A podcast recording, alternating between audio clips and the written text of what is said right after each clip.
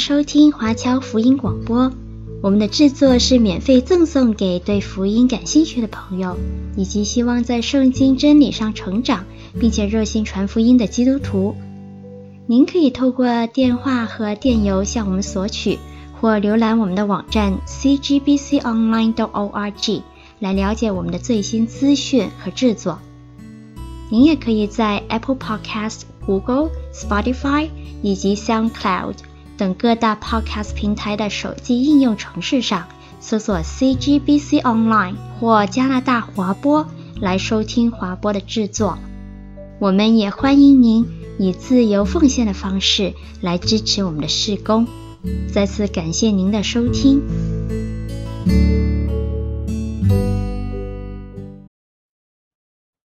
欢迎各位继续来收看我们新约纵览这一个主日学的课程。今天我们会讲到第四课。上一堂的时候，我们讲到马可笔下的耶稣，那这一次就是马太笔下的耶稣。那在开始之前，也跟各位再一次来去温习一下我们在上一堂开始的时候跟各位讲的一个故事。啊，有一个人，他小时候妈妈就知道他非常的不平凡。其实，在他出生之前，他的妈妈就好像有领受到一些像是神迹般的启示，有神圣的人物或者是形象来告诉他们说：“啊，你的孩子将来会非常的有出息。”在这个孩子出生的时候，也有超自然现象的显现。那在他幼年的时候，也多次的被长辈肯定，认为他是有教导的属灵权柄。在这个孩子成年之后，他离开家。在各个村落、各个城镇去宣讲他所坚信的一些宗教和哲学的思想。那他教导的重点就基本上都是一些像是要舍弃今生的种种物质上的追求，要舍弃我们今生的恶习，要追求将来的荣美，追求灵魂的得救等等。这个人有不少的门徒，他也有不少的支持者。这些爱戴他的人将他称之为神的儿子。在关于这个人的传奇记载当中，有人说他可以预测未来，有一些记载说到他可以医治，他可以赶走邪灵，甚至有一些时候他可以让死人复活。总之就是他可以行各种各样的神迹。在他生命的最后，他被他的敌人控告，用一个危害国家安全和统治这样子的罪名被罗马的政府处决。这个人的经历非常的像我们所熟知的耶稣基督。可是事实上并不是。大家看屏幕的左下角，这一个就是刚刚讲的那一个故事的主角，他叫提亚拿的阿波罗尼奥斯 （Apollonius of Tyana）。他出生的时候大概是公元十五年，死的时候大概是公元一百年，所以就是说他跟耶稣、跟耶稣的使徒属于是同时代的人。他当然不是一个基督徒。他所信奉和推崇的是灵魂至上的新毕达哥拉斯学派。那这个学派跟柏拉图主义有一点相似，但是也不完全一样。他是希腊人，他是哲学家，他是一位雄辩士，口才非常好。他也是旅行的学者，到处讲学。他是一个历史跟哲学方面的导师，他比较像是犹太教里面的拉比。那因为他的人生经历和关于他的记载。所以在历史学研究里面，他常常被历史学者拿来跟耶稣做比较。可是他只是一个在第一世纪的前后比较受人尊敬的人。那他流传下来的一些传记的文学，确实也非常的像福音书的套路。那我们之前也讲过，其实福音书的题材就是一种比较特别的，叫做希腊罗马式的传记文学。它是一个记录着目标人物的言行。常常是会用一种像是谈话集或者像是回忆录这样子的形式来呈现在读者的面前。这种题材的写作基本上是基于记录者的记忆，或者是这一位作者他会采访当代人，采访那一些跟这个目标人物有接触过的人，得到了一些的资料，再把这样子的资料收集完成编撰之后，再把它写成一本书，写成一个传记来去发表。当然，它是带有一定的目的性，虽然有政治或者是经济上的目的，但是更多的是一种以道德跟信仰相关的劝导为主，希望当时的读者读了以后能够成为更好的人，能够在生命上、在灵性上可以变得更加的好。那这样子的记载，当时的读者基本上都会了解说，它不一定是当时所记录的事件的完整记载。也就是说，当中有一些的故事，或许只是一些传记，或许只是一些传说，并不一定是真实的。如果要用一个中华文化相关的例子来做对比的话，就是说这样子的记载文学非常像醒世恒言这样子的一些民间传说，或者我们也可以把它对比成像是包青天相关的一些故事。因为事实上，在历史上关于包拯的记载，大概就只有那么一个。割掉牛的舌头的那一个案子而已，其他的或者是什么跟庞太师之间的那些争斗啊，或者是怒砸陈世美之类的，基本上都是后来加上去的一些民间故事。他基本上就后来成为一个说书人或者是故事书里面的材料，拿来教导百姓，或者是给百姓作为娱乐的用途。那如果是这样子讲的话，福音书是不是也真的是像这样子的内容？其实我也坦白告诉各位。在很多的学术界研究圣经的人啊，那些不是基督徒的圣经学者，他们在阅读福音书的时候，或多或少也有带有类似这样子的一些态度。只是从我们传统教会或者比较保守的神学观念上来看，我们就会相信福音书的作者跟当时用同样题材写作的人不一样，他们写的可能都是传记，可能都是故事，可能都是一些编撰的教导。可是，在福音书里面，应该都是这一些耶稣的门徒、耶稣的跟随者，把当时耶稣所讲过的话、做过的事情，比较忠实的记载下来。那至于说四本福音书里面好像有一些地方有一点矛盾，或者互相对不起来，那我们只是归咎于当时记载的角度不一样，那记载出来的文字呈现或许也因此不一样。那当我们再来看马太福音这卷书的时候，我也要再一次提醒各位。马太福音，它也是一本没有署名的作品，所以并不一定真的是由马太所著作。这一本福音书是按照这一位作者的神学目的，比较详细的，而且非常有计划、有编排的去记录耶稣生平，还有耶稣的讲论。那讲到马太福音，我们就会看到马太福音的作者。在教会里面，一般被认为是使徒马太，也就是在经文中出现的那一位税吏利未。那退一万步，就算真的不是这一位使徒马太所写的，那这本书的作者很大几率也是一位犹太人的信徒。那这一本马太所写的福音，《The Gospel According to Matthew》，它的写作时间大致上是在公元的七十年之前，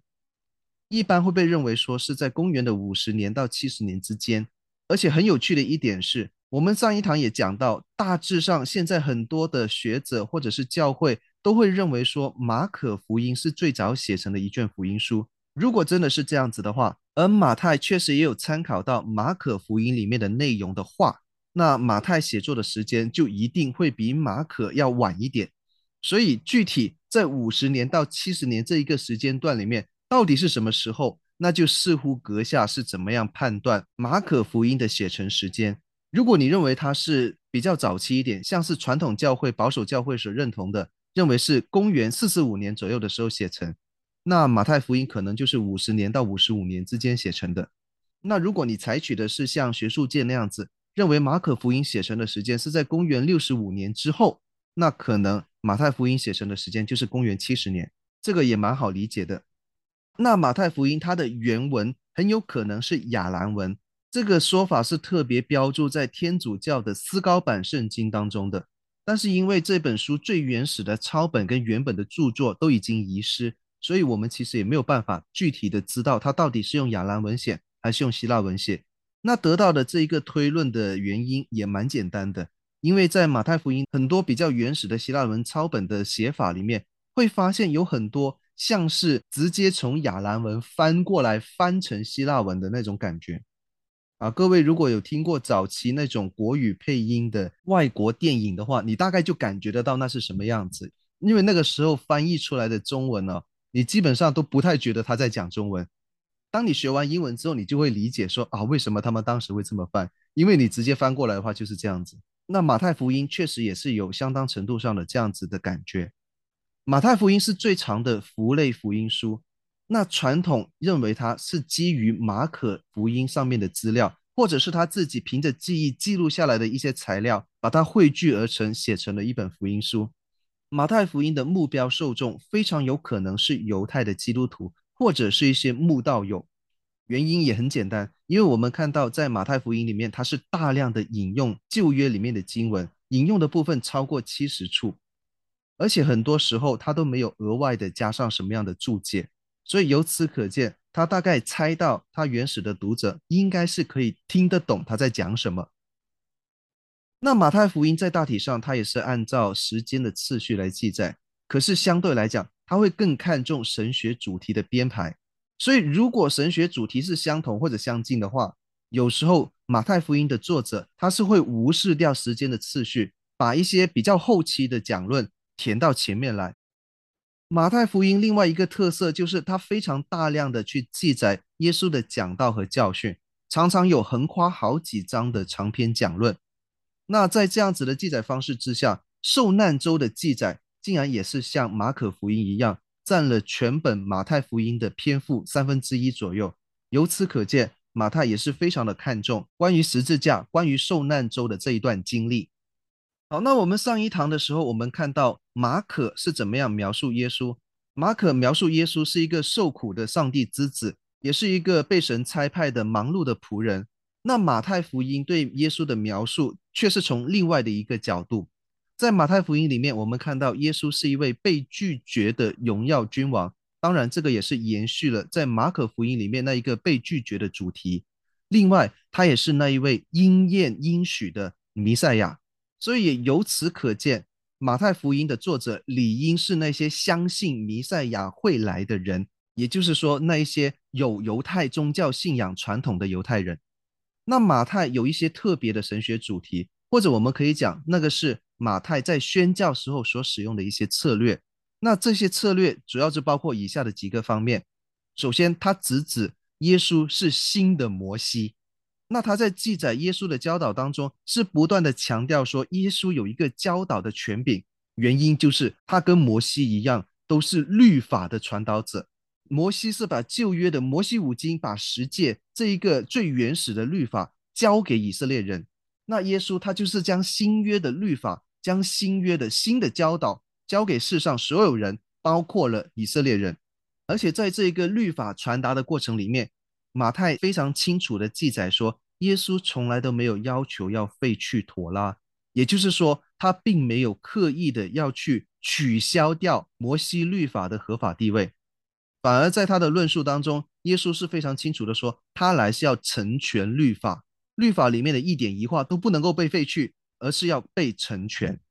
所以这一点某种程度上来讲，也是给当时的这些犹太信徒们有一个非常大的安慰。对于那一些还在犹豫要不要加入教会的犹太慕道友来说，这个也是一个很大的鼓励。因为当时他们所畏惧的就是说，如果我们改换了信仰，我们现在信耶稣，是不是就代表了我们就没有信我们祖宗的信仰？我们是不是就违背了耶和华的旨意？那会不会因此，就会像主前五百八十六年这样子，我们会再一次被外邦侵略，我们会再一次被掳。各位不要以为这一些都是猜测，其实，在耶稣的那个时代，当时的神学氛围就是这样子。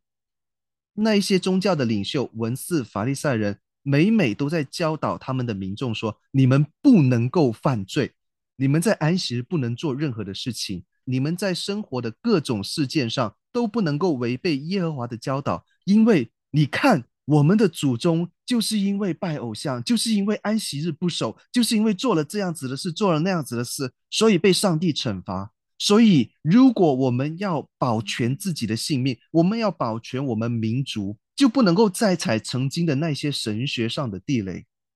这样子的教导，你也不能说它完全不对，只是有一点矫枉过正，或者讲犹太人这些法利赛人。撒都该人，他们只是过分看重行为，但是没有从心里面想要去遵守。那耶稣所颁布的这一套新的律法是新的律法，从心里面去遵守的律法。可是，在某种程度上，也并没有完全否定掉旧的那一套律法在行为上的规定。所以，我们看到在马太福音里面，他是不断的强调。耶稣这个人的言行举止是如何的应验了旧约的预言？他讲的这一句话，是因为旧约的某一个先知曾经这样子预言过。他之所以骑着驴子进入耶路撒冷，那是因为撒迦利亚先知曾经在旧约的先知书里面这样子预言将来的那一位救主要这样子做。这些强调旧约预言的应验，其实某种程度上来讲，也是回应了他期待犹太人可以信主这样子的期望。那也就非常符合马太的宣教策略和方针。还有，马太也是非常强调信徒在生活当中要保持圣洁，还有维持行为上的正直，甚至他强调到一个地步，会让人觉得说，是不是马太有一点推崇行为上称义这样子的嫌疑？那这一些我们等一下会更详细的讲到。好，那我们看到马太福音里面有五个非常重要的信息。那这五个重要的信息分别是第五章到第七章的登山宝训，还有第十一章的差派十二个使徒去宣教，十三章里面各种的比喻，十八章里面针对信仰群体的教导，还有二十四到二十五章里面西乃山上的讲论。那这五套的大信息，其实某种程度上来讲，你也会觉得说，它可能跟摩西颁布五经律法的做法有相对应的地方。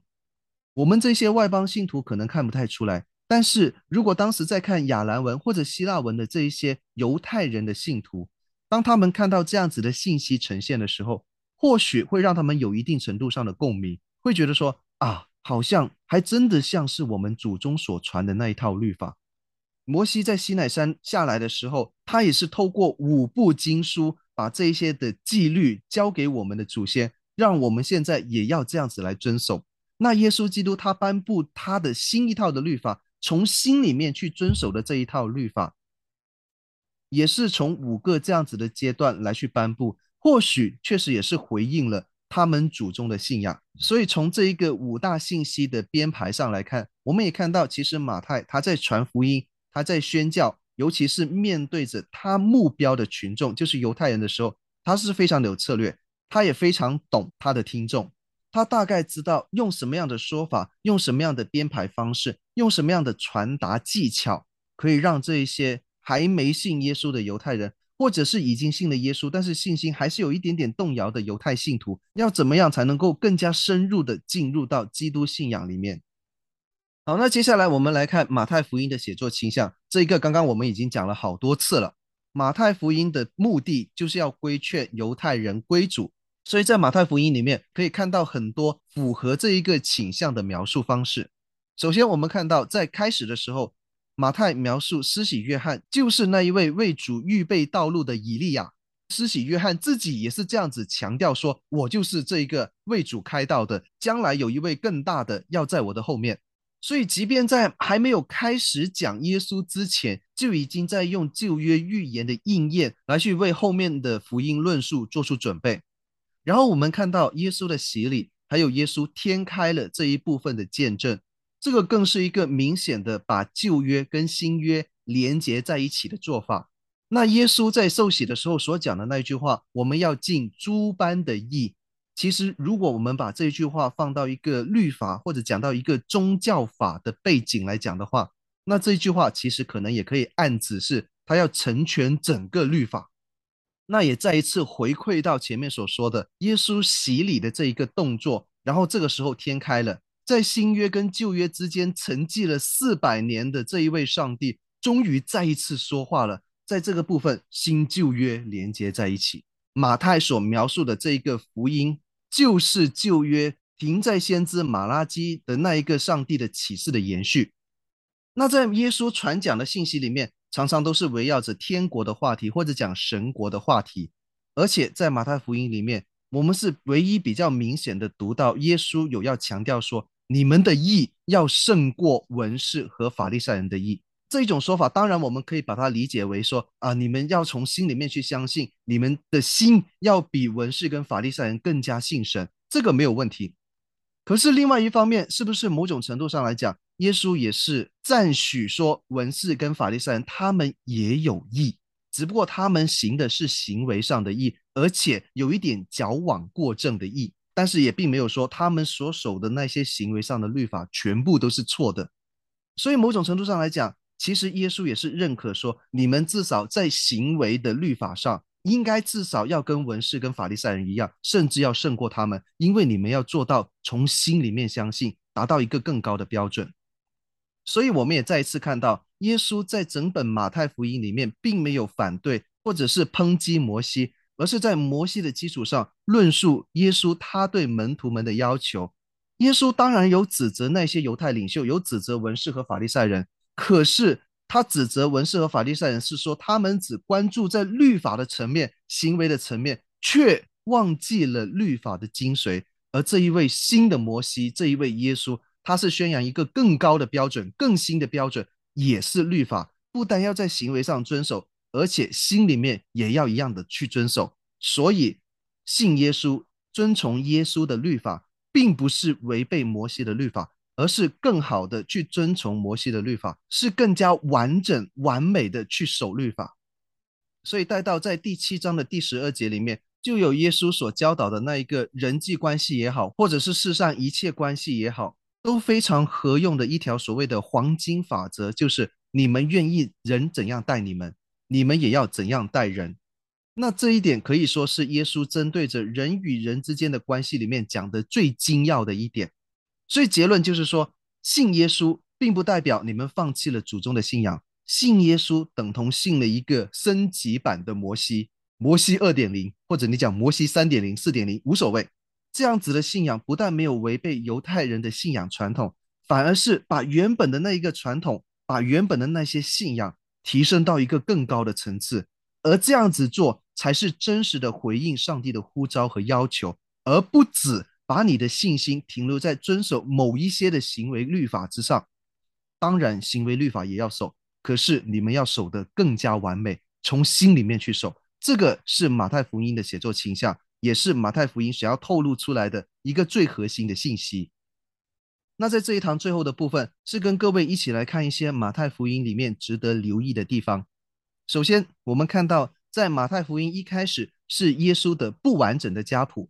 马太在中间跳过了好几代，有一些人并没有记载在这个家谱里面。这个不是马太犯错，而是他刻意为之。所以说，如果有人要批判这一点的话，确实你也是可以这样子讲。可是我们不要忘记，从马太写作的背景来讲，他是期待要传达一个很核心的信息，那就是强调出耶稣基督的重要性。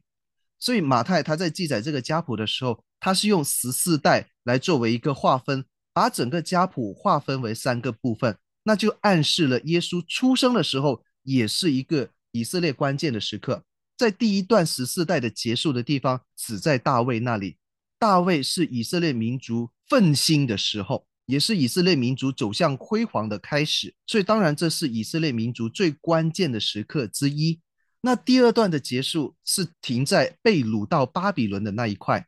也就是说整个民族没落的时候。当然，这个也是一个非常值得被纪念的关键时刻。那第三代的结束就结束在耶稣基督那里。那在这一个关键时刻里面。以色列民族要迎来的是复兴，而带来复兴的当然就是这一位耶稣基督。好，所以我们在看到马太在用这样子的断代描述法的时候，他是为了要强调出现在这个时候这一位耶稣就是一个关键的人物。我们现在正处在一个关键的时刻，我们要怎么样来去信耶稣？要怎么样来去继承他吩咐的那一些的使命？那在整个马太福音里面，我们也看到。耶稣跟摩西是被作者拿来做种种或明或暗的对比，在这种对比当中，我们也看到，其实圣经早就已经用摩西来去预表将来要来的这位耶稣基督。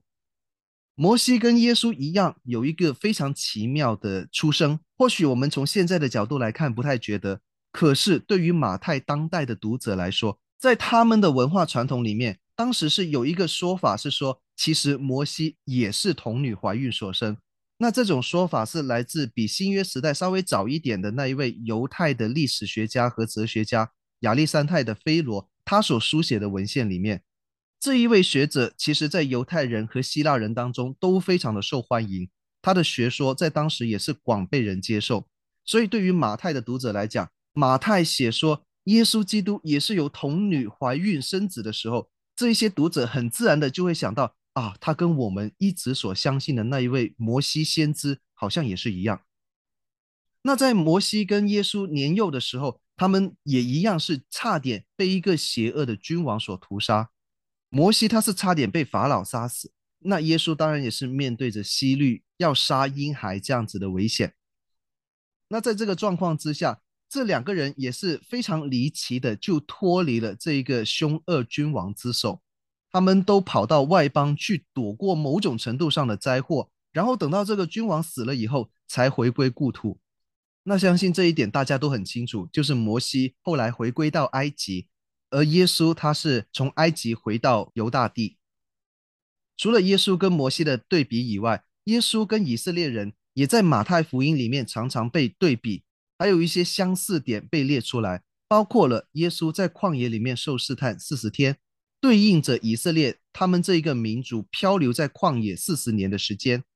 马太福音里面刚刚讲到的耶稣有五大教训，对应着摩西，他也是透过五部的经卷来去传达律法。耶稣跟以色列民族也是一样的，被称为神的儿子。在福音书里面，我们看到人子跟神子这两个称呼也是不断的在交错的使用，基于不同的侧重点，使用在不同的情况当中。不管是耶稣跟摩西，还是耶稣跟以色列民，都是在唤起那一些读者，这些犹太读者们的共鸣，让他们感受到说，他们现在正在看的这一个人，这一位耶稣基督，确实是跟我有关的，确实是跟我民族的信仰密切的相关。还有，我们看到比较后面一点，到了二十四、二十五章的时候，有非常明显的一系列的审判跟分离的信息，那就包括了二十四章三十四到四十四节里面讲到的那日子的景象，而且后面就是一系列的对比，包括善的仆人跟恶的仆人的对比，十个童女、五个聪明、五个愚拙的对比，古人有不同的才干的对比，绵羊跟山羊的对比，这一系列的比喻。其实都在讲着一个分离跟审判的信息，在末日的时候，在最后的日子，好的信神的忠心为主的会被归在好的这一边，不信的不愿意跟从主的，在行为上必须要被审判的，就被归类到坏的那一边。这两个群组最后会被分割开来，这个也是呼应了在旧约里面的一个非常强的意识形态，就是分别为圣。这个也是耶和华对以色列民最终极的要求，所以在这一系列的审判跟分离的信息里面，我们是很清楚的看到一些关于刑罚的、关于哀哭切齿的，还有关于永生的这一些关键字是不断的重复出现，就是在讲述着这一个分别为圣的概念。那当然还有我们所谓福音派教会非常看重的二十八章十九到二十节的那一个非常著名的大使命。要去使万民做我的门徒，凡我所教导的，教导他们遵守。啊，这个是大使命里面的内容。当然，这一个也是呼应到上面的那一点。既然你们已经知道，在末后的日子，好的跟不好的要被分开，信的跟不信的要被分开，那现在干嘛还不用力的、努力的去把福音传给你的家人，传给你的朋友，传给一切你所关心、所看重的人？那这一个当然也是我们在读马太福音的时候，最后看到作者向着所有的读者发出来的一句劝告。马太福音关于复活的描述也是比较少的，它只是比完全没有讲复活的马可福音稍微多一点点而已。它是四本福音书里面的倒数第二，讲复活讲的比较多的是路加福音跟约翰福音。那为什么是这样子的状况？我们只能猜想说是大概对于马太来讲。复活之后的状况比较没有那么的重要，反而是我们知道了耶稣复活了，我们该去怎么做，这样比较重要。跟上面讲到的审判信息还有大使命密切的连接。既然你知道耶稣已经复活，这一切就都是真的。前面我所记载的所有的论述、所有的教导、所有的事情都是真的。现在就快一点行动起来，带着大使命。带着那些审判跟分离的信息，带着那些你对人的关怀跟爱心，带着那些上帝的公义和慈爱的教导，去把耶稣基督的福音传给世上所有的人，让世上所有的人都能够成为主的门徒，然后得救。这就是马太福音对每一位基督徒、对每一位读他的读者所发出来的一个诉求。那我们今天也就讲到这一边，感谢各位的收听，我们下次再见。